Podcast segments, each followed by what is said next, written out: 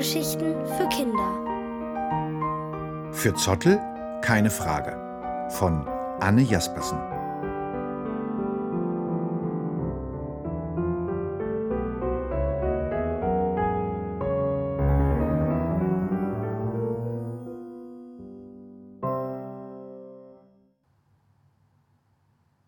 Wieso schrumpeln Finger im Wasser? Emma sitzt in der Badewanne und lässt Boote durch Schaumhöhlen fahren. Gerade ist Seeungeheuer Albert aus den Tiefen des Ozeans aufgetaucht, um die Crew eines großen Schiffes aus der Höhle zu befreien und auf seinem Rücken an Land zu bringen. Aus der Ferne hört Emma eine Stimme rufen. Es ist gleich halb acht. Zeit, das Wasser abzulassen. Geht noch nicht, ruft Emma zurück. Die Seeleute müssen erst in Sicherheit gebracht werden. Albert kann doch im Moment nicht so schnell schwimmen, wegen der verletzten Flosse von neulich. Mamas Kopf taucht im Türspalt auf. Könnte Albert nicht seine gesunde Turboflosse zum Einsatz bringen? Na gut. Emma verdreht die Augen. Mama lächelt.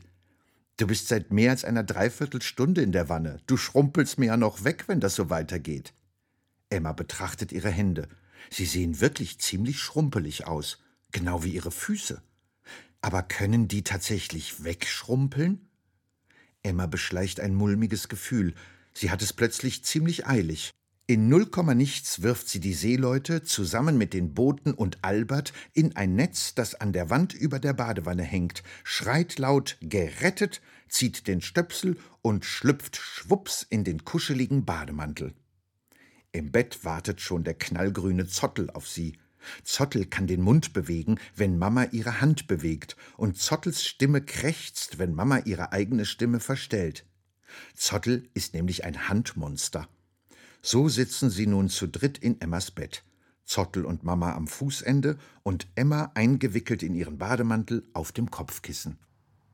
Können meine Hände und Füße wirklich wegschrumpeln, wenn ich zu lange im Wasser bleibe? fragt Emma beunruhigt. Nee, krächzt Zottel und schüttelt heftig den ganzen Körper. Das wäre ja richtig gefährlich. Allerdings, seufzt Emma erleichtert und streicht ihm über das Fell. Aber wieso schrumpeln Finger und Zehen denn überhaupt im Wasser? Meine restliche Haut bleibt doch auch ganz glatt. Hm, krächzt Zottel und tickt Mama an. Wenn das jemand weiß, dann bestimmt deine Mama. Mama setzt Zottel neben Emma aufs Kopfkissen und sagt mit ihrer normalen Mama-Stimme: Wenn du dir deine Finger und Zehen mal genauer anschaust, kannst du feststellen, dass die Haut dort dicker ist als am restlichen Körper. Die oberste Schicht besteht nämlich aus Hornhaut. Emma nickt. Bist du lange im Wasser, so saugt sich die Hornhautschicht mit Wasser voll. Weil darunter aber noch eine weitere Hautschicht liegt, mit der die Hornhaut eng verbunden ist, kann sie sich nicht frei ausdehnen und es entstehen Wellen auf der Haut. Hm, so spannend ist das jetzt gar nicht. Emma macht ein enttäuschtes Gesicht. Na ja, lächelt Mama und zuckt mit den Schultern. Es gibt auch Forscher, die behaupten, dass der Körper schlau ist und die Haut absichtlich schrumpeln lässt, damit ihr zum Beispiel das Glas nicht aus der nassen Hand rutscht. Sie gibt Emma ein Küsschen auf die Wange. Eine von beiden Theorien wird vermutlich die Wahrheit sein. Aber jetzt wird geschlafen.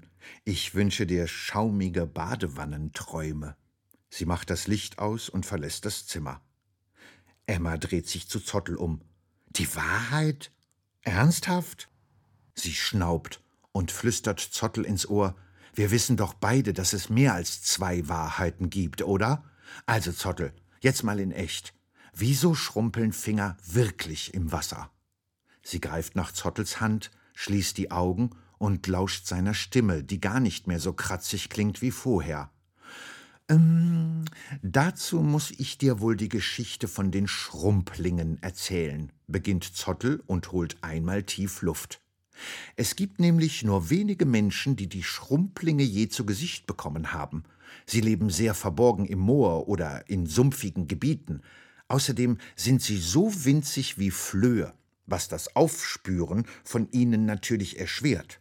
Schrumplinge haben äußerst heitere Gemüter. Sie sind absolut albern und feiern für ihr Leben gerne.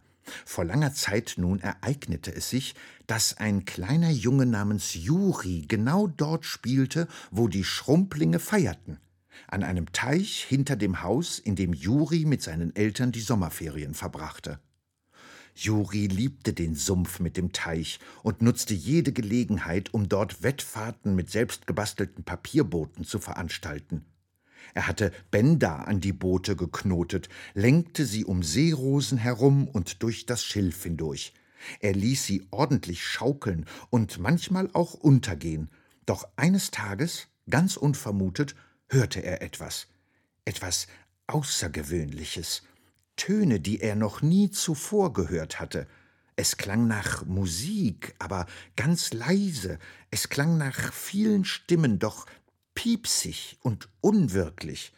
Erst fragte er sich, ob er spinnen würde, aber die Stimmen wurden immer aufdringlicher, immer schriller, fast als würden sie um Hilfe rufen. Juri holte die Lupe, mit der er manchmal Wasserläufer beobachtete, aus seiner Hosentasche und spitzte die Ohren. Wenn er nicht ganz daneben lag, mussten die eigenartigen Geräusche von den Seerosen kommen, die dicht an dicht ein paar Schritte weiter im flachen Wasser lagen. Juri watete in den Teich, indem er vorsichtig einen Schritt vor den anderen setzte. Bei den Seerosen angekommen, näherte er sich mit seiner Lupe den dichten Blättern und bunten Blüten, und plötzlich entdeckte er sie. Eine aufgeregte Menge von schrumpeligen Winzlingen rannte auf den Blättern hin und her, einen Namen schreiend, den Juri nicht verstand, doch eins war sofort klar einer der Winzlinge wurde vermisst. Weil ihm eigentlich keine andere Möglichkeit in den Sinn kam, drückte er die Seerosenblätter vorsichtig auseinander und Bäm! Tatsächlich zappelte ein besonders kleiner Winzling verzweifelt im Wasser herum.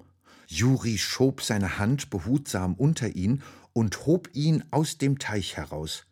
Der Kleine sah blass aus, spuckte Wasser und rang nach Luft. Juri legte seine Hand mit dem Geretteten flach an die anderen Seerosenblätter, so dass die Winzlinge zu dem Kleinen auf Juris Hand klettern konnten. Zwei von ihnen rannten sofort los und schlossen ihn erleichtert in ihre Arme. Erst einen Moment später blickten sie Juri mit großen Augen ins Gesicht. Auf einmal begannen sie mit den Armen zu fuchteln, anscheinend wollten sie ihm etwas sagen. Er hielt den Winzlingen sein Ohr entgegen und lauschte den dünnen Stimmchen. Du hast Schrumpel, unseren jüngsten Schrumpling, gerettet. Dafür danken wir dir von Herzen. Nun möchten wir dir und deinem Volk etwas schenken. Von heute an soll eure Haut genauso schön schrumpeln wie unsere, sobald sie mit Wasser in Berührung kommt. Und jetzt wird gefeiert. So kam es, dass den Menschen etwas vom Schönheitsideal der Schrumplinge abgegeben wurde, nämlich das Schrumpeln der Finger und Zehen im Wasser. Ende, seufzt Zottel. Emma grunzt zufrieden und kuschelt sich in Zottels Fell. Was für eine schöne Geschichte, murmelt sie und fällt schon in tiefen Schlaf.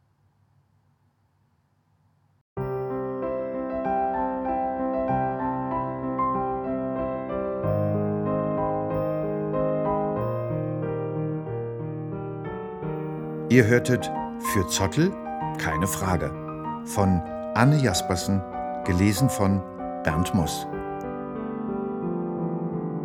Ohrenbär. Hörgeschichten für Kinder. In Radio und Podcast.